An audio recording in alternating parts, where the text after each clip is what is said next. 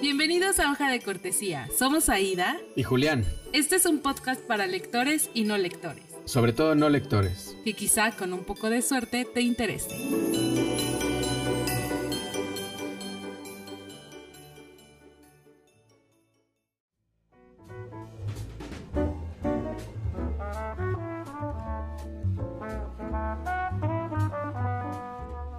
Pues bueno, a ver, empecemos. Este es un especial de Navidad, ¿cierto? Sí. Oh, ah, no, es especial de mi cumpleaños. Vamos ah, a, sí, porque vamos a hablar de vamos todos a hablar los de cómo que le regalarme pueden libros. regalar a Julián. Perfecto. No, no es cierto, es un especial de Navidad, pero va a ser mi cumpleaños, entonces igual aplica. Pues ya pasó tu cumpleaños para el especial de Ah, pues Navidad. sí, ¿verdad? Ya empezó. Digo, ya pasó. Sí, es cierto. Este, no, a ver, este especial de Navidad pretende ser un especial de Navidad didáctico, según yo. Explícanos, Aida, por favor. Bueno, el capítulo de hoy, que sí es un especial de Navidad, eh, tenemos la idea de hablar sobre cuento de Navidad o los fantasmas de Scrooge. Y para esto tenemos nuestro primer invitado de el podcast. Del podcast. Hoja de cortesía. El doctor ¡Bravo! Daniel Hernández, doctor que no receta nada, pero pues igual es doctor. Este, ¿Qué estás queriendo decir? por ¿Qué favor. estás queriendo decir con ese comentario?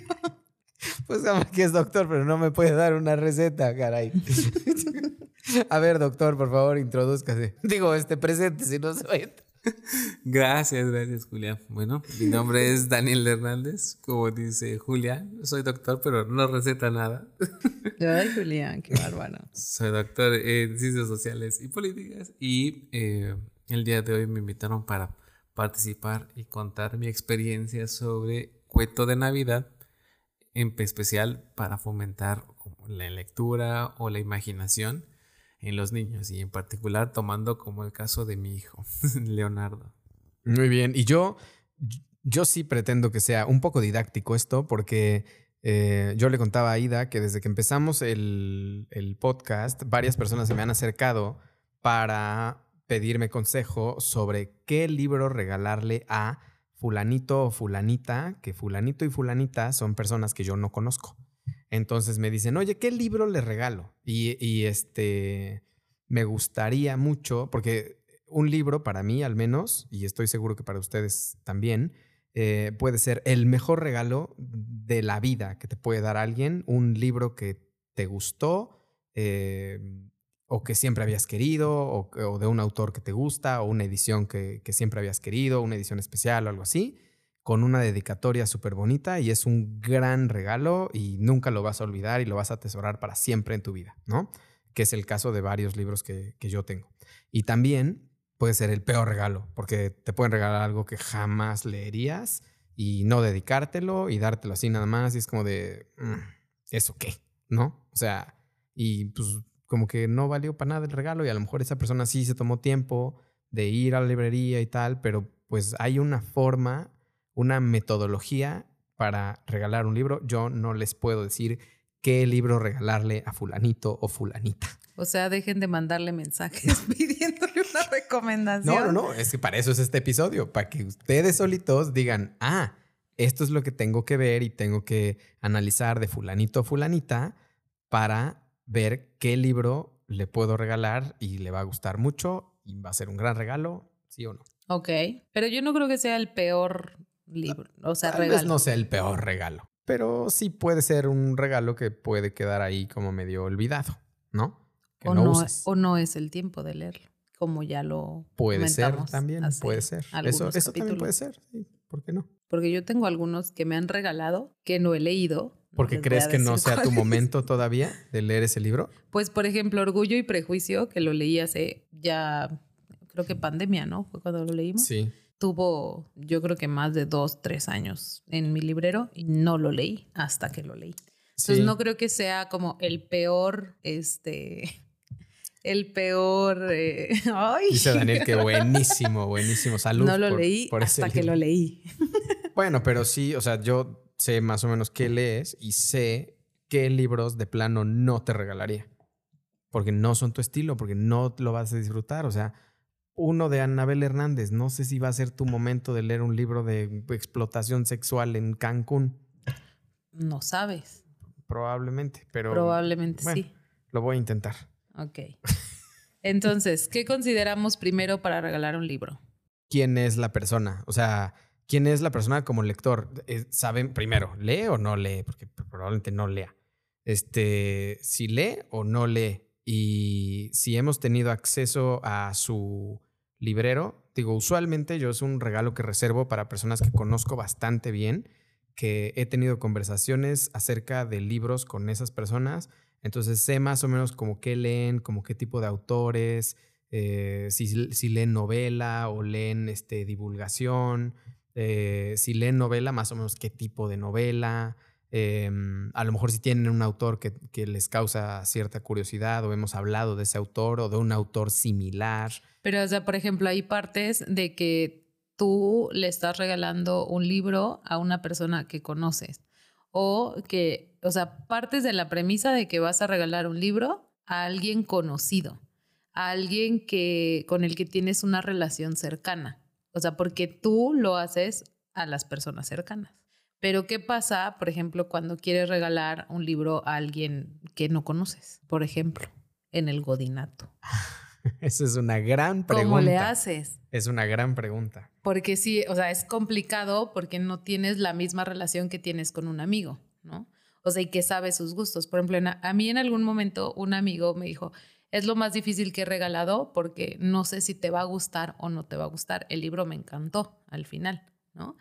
Pero creo que también uno cuando te lo regalan, como que valoras mucho el, el hecho de que se hayan tomado un tiempo de irse a la librería o de esforzarse en ver, ¿no? Porque mi amigo me decía, es que yo me fui y me reventé no sé cuántos libros viendo y, pensando si te va a gustar, si no te va a gustar, si...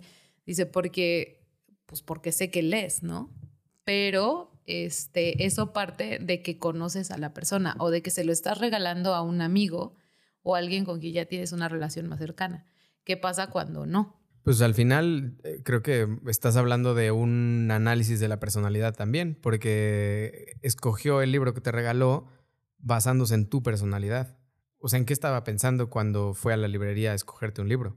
Estaba pensando en, en tú quién eres como persona, en lo que proyectas, en tu personalidad. O sea, no lo escogió al azar. No, yo sé, pero a, eso es a lo que voy. O sea, que ahorita tú, tú estás diciendo, yo te lo voy a regalar porque te conozco y conozco tu personalidad y tal, ¿no? Y ahorita estoy hablando de un tema de, pues es alguien que realmente eh, es un amigo cercano. Pero pues, la pregunta es, cuando no es así y cuando lo quieres regalar porque, no sé, por X o Y, lo tienes que regalar sin conocer tanto a la persona. Sí, porque el intercambio es de libros, ¿o qué? ¿Algo así? O, o que tú simplemente dices, yo quiero regalar un libro. Mario es el ejemplo perfecto. Porque si lo conozco, Mario es nuestro editor que está aquí este, observando. Silente, pero bueno, como siempre, silente Mario. Eh, pero. ¿Ya le regalaste un libro? No, pero ah. estoy pensando como que le ah, regalaría, ah, ¿no? Este. ¿Qué momento se regalaron un libro? No, no, no, pero sé que le interesa la música, le interesa lo que hacemos de audio y esas cosas. Entonces probablemente le regalaré un libro que fuera por ahí. Eso sería. Entonces sí, síganle pidiendo consejos a Julián de qué regalar. Sí, no, no pasa nada, no me enojo, pero probablemente no les diga qué libro regalarle. Más bien les empezaría a preguntar, o, yo es lo que hago. A ver, ¿lo conoces? ¿De dónde viene? Este, ¿A qué se dedica? ¿Lo has visto con un libro? Etcétera, etcétera. Entonces ya tú solito vas descubriendo, ah, pues entonces va por acá. O sea, no es como que yo te diga, ah, pues este libro, regálaselo, está buenísimo pues no, o sea, eso yo siento que no es una buena recomendación. O sea, yo siento que eso de los 10 mejores libros para regalar esta Navidad, como todas las listas, ya hemos dicho que no sirven para nada. O sea, ¿no? Pues igual no, no significa nada si no conoces más o menos algo de la personalidad de, de a quién se lo vas a dar. Ahora, si como tú dices, el supuesto es que de plano no sabes nada de esa persona, pues ¿Para qué quieres regalar? Pues es que es un albur durísimo, o sea, pues es que no. Es, que, es que es complicado. A ver, Daniel quiere decir algo, por favor, Daniel. Eso ocurre mucho eh, en el mundo académico, que es en donde me, desenvuelvo yo. eh, esta parte de tú te acercas a personas sobre temas que no conoces porque justamente quieres saber qué es lo que está ocurriendo. Entonces creo que también un tip eh, que yo podría dar a una persona que de plano no conoce aquí en, los gustos de lectores podría ser regalarle un libro que a uno personalmente le haya significado algo. Y creo que aquí hay algo que hemos perdido mucho, eh, un detalle que puede ser significativo, pero incluso puede ser hasta más representativo, las dedicatorias en los libros. No existen las dedicatorias en los libros ahorita, creo yo que en este mundo mercantilizado, pues es el libro con su envoltura y su, y su moñito. Pero creo que siempre hay espacio en los libros, en las primeras páginas, para poner una dedicatoria.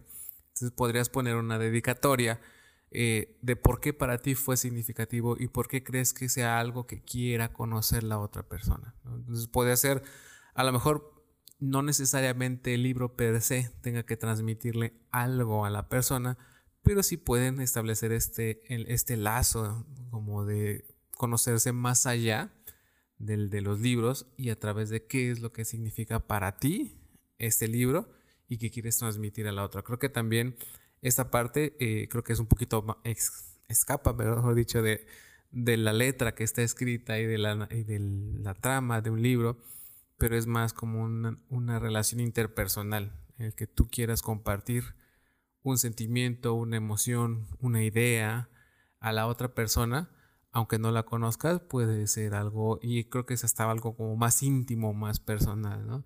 En este tema de, este, yo lo veía con mi esposa, ¿no? Que yo hago el símil con el anillo que yo le di a mi esposa, que ella me decía, pues tú dame algo a mí que tú quisieras que yo ocupe como en representación tuya. Entonces, una idea similar sería para los libros tú qué quisieras que esa otra persona se llevara como una representación tuya, como el que da el regalo, en el libro, en forma de libro o en forma de idea de lo que está allá adentro. Justo ese tema que, que toca Daniel, eso es, creo que es la parte, no sé si más difícil, pero sí tal vez para mí la más importante. O sea, es un regalo enorme cuando alguien se toma el tiempo de ver qué lees o, de buscarlo. O como dices, Daniel, eso que, eso que, dices, cómo regalarle un libro eh, a alguien que no conoces, regalarle un libro que para ti significa algo y tratar de compartir ese sentimiento y en la dedicatoria poner como de, a mí este libro me significó esto y esto y esto. O sea, yo encontré esto en este libro y te lo doy esperando que tú encuentres algo así, ¿no? Que tú encuentres este sentimiento en este libro. Híjole, ese es un pensamiento gigantesco que creo que por eso hace que un regalo, un libro que te puede costar 100 pesos, sea invaluable para la otra persona. Y aparte también Daniel tocó un tema que creo que es la parte fundamental de nuestro podcast.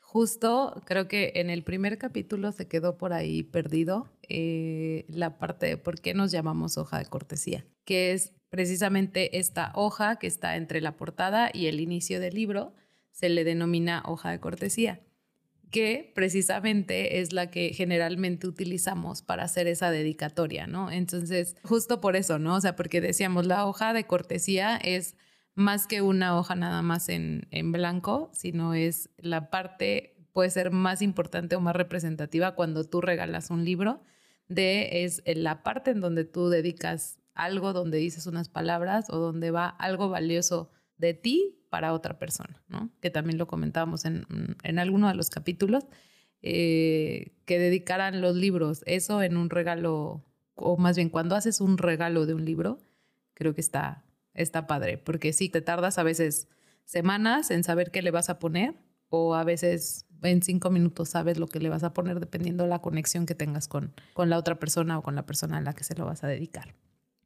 Pero entramos vamos con Daniel, le vamos a dejar los micrófonos que nos va a ayudar a hacer un análisis sobre cuento de Navidad para ir cerrando un poquito este capítulo. Ok. Adelante.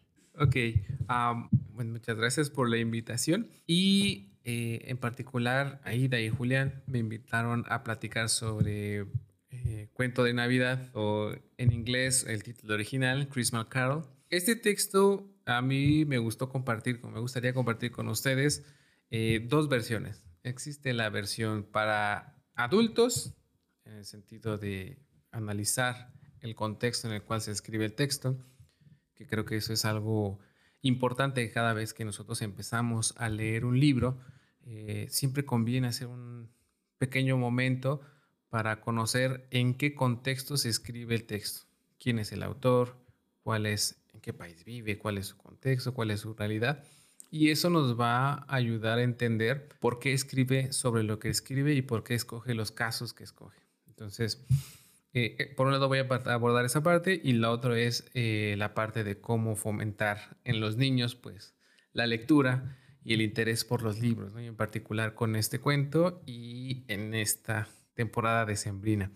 Entonces, nada más como contextualizar para aquellos que somos papás, para aquellos que quieran contarle este cuento a lo mejor a sus sobrinos, en el caso de mi hermana, a contextualizar el texto. El texto se escribe en 1843 Carlos Dickens lo escribe, y en esa época en Londres es el epicentro económico y del desarrollo industrial. En ese contexto, eh, Europa, eh, todo lo que es España, Francia, están en guerra, en las guerras napoleónicas. Entonces esa época es una época como muerta en términos literarios, de narrativa, ¿no? El contexto de la historia, naturalmente, es una época muy fructífera. Pero en términos de literatura, eh, autores como Carlos Dickens se dedicarán a explicar cuál es la realidad que vivía un londinense, un, inglés eh, en esa época. Y en esa época ya existía y se daban los primeros principios de eh, lo que conocemos hoy como el capitalismo. Y entonces por eso conocemos que el personaje central del texto, Ebenezer Scrooge, es un capitalista, es un dueño de dinero que hace préstamos y su ganancia está pues en el interés que cobra. Entonces, por eso el caso o el protagonista de, esta, de este cuento es un capitalista de los más duros, que no tiene un interés por la humanidad, que no tiene un interés por el desarrollo de las personas, sino es simplemente el desarrollo de uno mismo. Y en contraste tiene a su empleado, que son como los dos grandes personajes eh, que, constituyen este cuento, en donde el empleado es quien eh, es pobre, en donde incluso cuenta que al principio pues le cobra extra hasta por un pedazo de carbón si quiere calentarse las manos. El, trabajador es un escribano que se dedica a llevar las cuentas de, de Vanessa Scrooge. Entonces, este es el contexto, esta es la realidad. Eh, más adelante en otro texto, en el tiempo, eh, Dickens hablará que esta historia de la realidad que vivía eh, el proletariado, la gente trabajadora, pues era muy monótona, era muy gris. Entonces siempre decía, el texto de, Dickens decía que un día transcurría muy normal, con la misma gente, recorriendo las mismas rutas, con la misma ropa, eh, en los mismos horarios, sabiendo que ese día era el mismo de ayer, el mismo de mañana y el mismo de dentro de un año. Entonces estamos viviendo en una sociedad pues muy monótona. Entonces esto es un contexto para las personas que leen el texto, personas adultas, para que no solamente lean el cuento como, ah, mira, qué bonito este, cómo se convierte de una persona dura y fría a una persona con sentimientos. Eh, sí, eso forma parte de la, de, la, de la trama, de la narrativa, pero también es importante que aquí podamos ir extrayendo ciertos elementos que nos describe Dickens cómo era la época, cómo era la realidad ahí. Entonces, eso es como muy importante porque podemos ahora hacer un contraste, ¿no? comparar qué tanto hemos cambiado, qué tanto seguimos siendo los mismos. Entonces, eso es por un lado, eso es como que una pequeña introducción para eh, los adultos. Ahora, el cuento por sí mismo es interesante porque incluso tiene adaptaciones cinematográficas, incluso tiene yo creo que hasta adaptaciones eh, en teatro, pero eh, bueno, en cinematografía pues está, bueno, Disney, el cuento de, en donde Mickey es el protagonista, Donald es el, el sobrino de, de, de Scrooge y cuentan, ¿no? Como a este capitalista en época de Navidad, antes, ¿sí? en Christmas Eve, le, le vienen ciertas este, manifestaciones de tres fantasmas. En donde estos tres fantasmas, presentándole eh, las navidades pasadas, el fantasma de las navidades pasadas, el fantasma de las navidades presentes y el fantasma de las navidades futuras, hacen que haya un cambio en el corazón de, de Vanessa Scrooge creo que este, esta trama o esta narrativa pues se puede ver como en muchas películas, ¿no? Incluso creo que en esta época en particular aquí en México también está muy difundida esta, esta película del Grinch, en donde pues justamente ¿no? concluye la película con que el corazón del Grinch creció tres tallas en un día. Eh, y para los niños, a mí yo quisiera contar que en mi caso eh, tengo un hijo de cuatro años, se llama Leonardo, en donde él me pide constantemente que le lea cuentos. Eh, en algún momento, hace unos días, intenté leerle el texto tal cual de la edición de Porrua que tengo aquí en la mesa eh, no, es imposible leérsela a un niño en, esa, en, esas, en esas palabras. Entonces hay que bueno, pero lo tenías que intentar, hombre. Lo tenía que intentar, pero... Todavía no es un momento.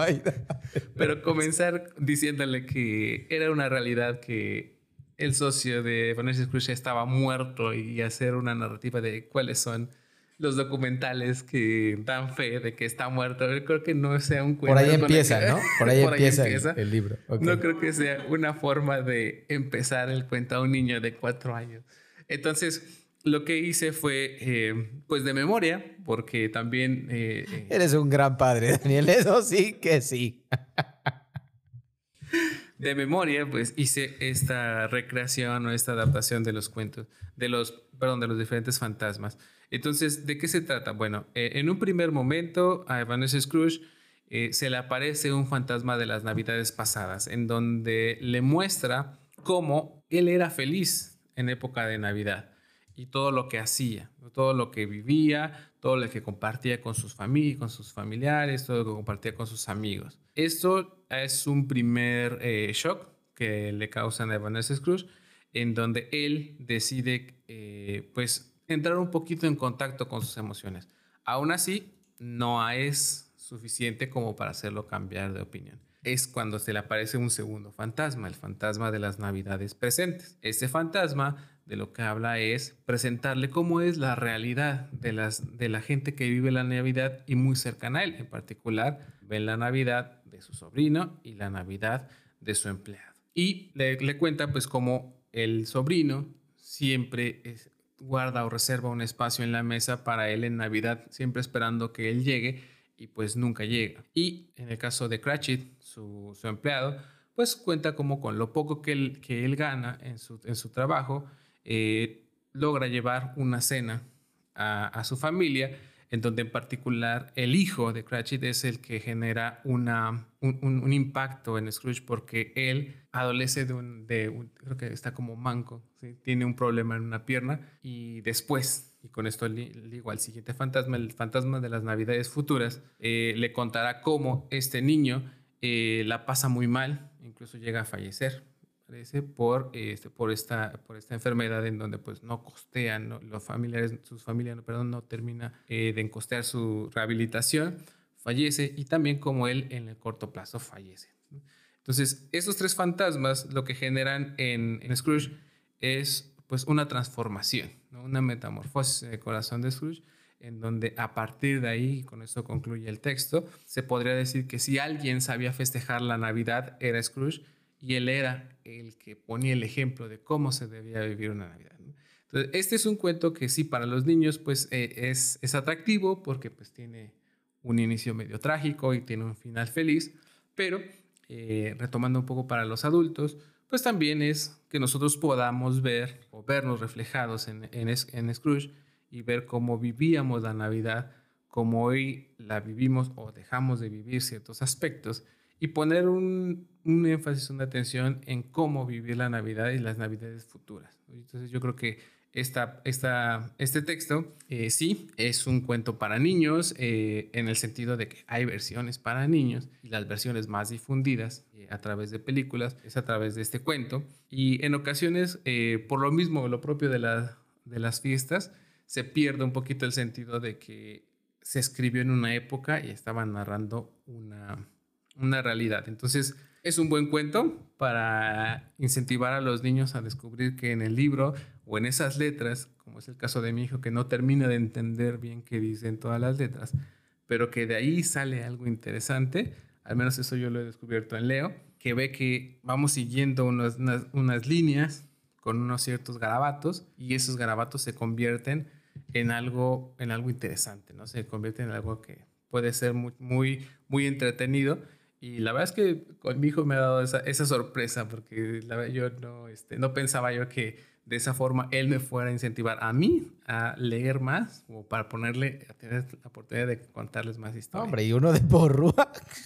no, no es cierto. Encuentren ustedes, hay versiones para, para niñas y este, eh, yo es, la verdad es que tampoco es tan complicado. O sea, ustedes busquen en internet este, canción de Navidad para niños y son textos pequeños eh, la verdad es que no les llevará más de cinco minutos leerlos y son muy interesantes, hacen más divertidas las noches antes de dormir. Muy bien, este, pues esta fue una gran, gran aportación del doctor Daniel. Muchas gracias, doctor, por estar aquí.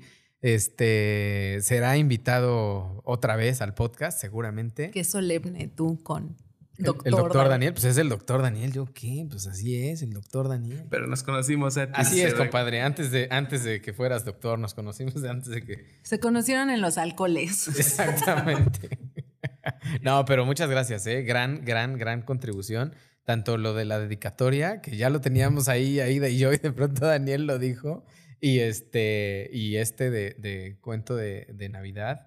Pues es una cosa que todos los años eh, lo ves de alguna forma replicado en la cultura popular, ¿no? Y la mayoría de las veces no sabemos por qué está siendo replicado o de dónde viene. Entonces, muchas gracias por ese análisis y, sobre todo por eh, ayudarnos a incentivar a los niños a leer.